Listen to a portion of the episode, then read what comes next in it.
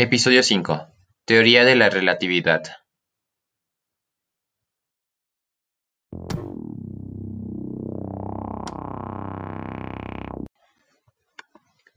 Formuladas principalmente por Albert Einstein a principios del siglo XX, pretendió resolver la incompatibilidad existente entre la mecánica newtoniana y el electromagnetismo. La teoría de la relatividad espacial, publicada en 1905, trata de la física en movimiento de los cuerpos en ausencia de fuerzas gravitatorias, en el que se hacía compatibles las ecuaciones de Maxwell de electromagnetismo con una reformación de las leyes de movimiento. En la teoría de la relatividad espacial, Einstein, Lorentz y Minkowski, entre otros, unificaron los conceptos de espacio y tiempo en un ramado tetradimensional al que se denominó espacio-tiempo.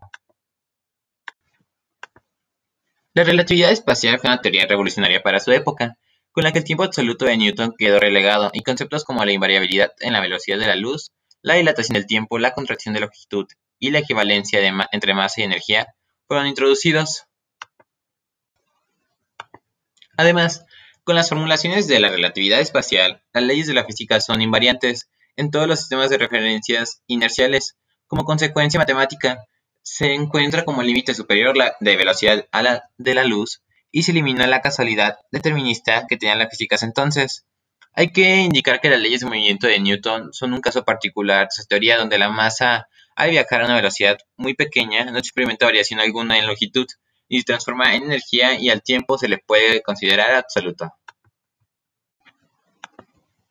La teoría de la relatividad se divide en dos ramas, espacial y general. La primera, también llamada teoría de la relatividad restringida, fue publicada por Einstein en 1905 y describe la física del movimiento en el marco de un espacio-tiempo plano. Esta teoría describe correctamente el movimiento de los cuerpos, incluso a grandes velocidades, y sus interacciones electromagnéticas. Se usa básicamente para estudiar sistemas de referencia inerciales.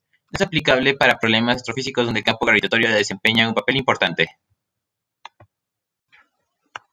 En cuanto a la relatividad general, su nombre se debe a que generaliza la llamada teoría espacial de la relatividad y el principio de relatividad para un observador arbitrario, los principios fundamentales introducidos en e, de esta generalización son los principios de equivalencia, que describe la aceleración y la gravedad como aspectos distintos de la misma realidad, la noción de la curvatura del espacio-tiempo y el principio variancia generalizado. La teoría de la relatividad general propone que la propia geometría del espacio-tiempo se ve afectada por la presencia de la materia, lo cual resulta en una teoría relativista del campo gravitatorio. Dicho la teoría de la relatividad general predice que el espacio-tiempo no será plano en presencia de materia y que la curvatura del espacio-tiempo será percibida como un campo gravitatorio. La intuición básica de Einstein fue postular que en un punto concreto no se puede distinguir experimentalmente entre un campo acelerado uniformemente y un campo gravitatorio uniforme. La teoría general de la relatividad permitió también reformular el campo de la cosmología, Einstein expresó el propósito de la teoría de la relatividad general para aplicar plenamente en el programa de Mach de la relativización de todos los efectos de inercia, incluso añadiendo la llamada constante cosmología a sus ecuaciones de campo. Para este propósito, este punto de contacto real de la influencia de Mach fue claramente identificado en 1918.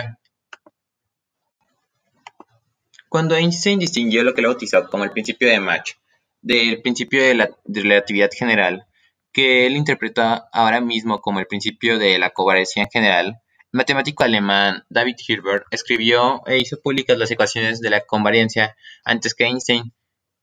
Eso resultó en no pocas acusaciones del plagio contra Einstein, pero probablemente sea más porque es una teoría o perspectiva geométrica. La misma postula que la presencia de la masa o energía curva en el espacio-tiempo y esa curvatura afecta la trayectoria de los cuerpos móviles, incluso la trayectoria de la luz. Para concluir, cabe destacar que el concepto clave de esta teoría es el de la localización de los sucesos físicos, tanto en el tiempo como en el espacio son relativos al estado de movimiento del observador. Así la longitud de un objeto en movimiento o el instante en el que algo sucede, a diferencia de lo que sucede en mecánica newtoniana, no son invariantes, absolutos y diferentes observadores en movimiento relativo entre sí, Diferirá respecto a ellos las longitudes y los intervalos temporales. En relatividad son relativos inabsolutos. bueno, gracias por escucharnos en esas cinco transmisiones. Mi nombre es Oliver y espero poder volver a verlos en un futuro cercano. Adiós.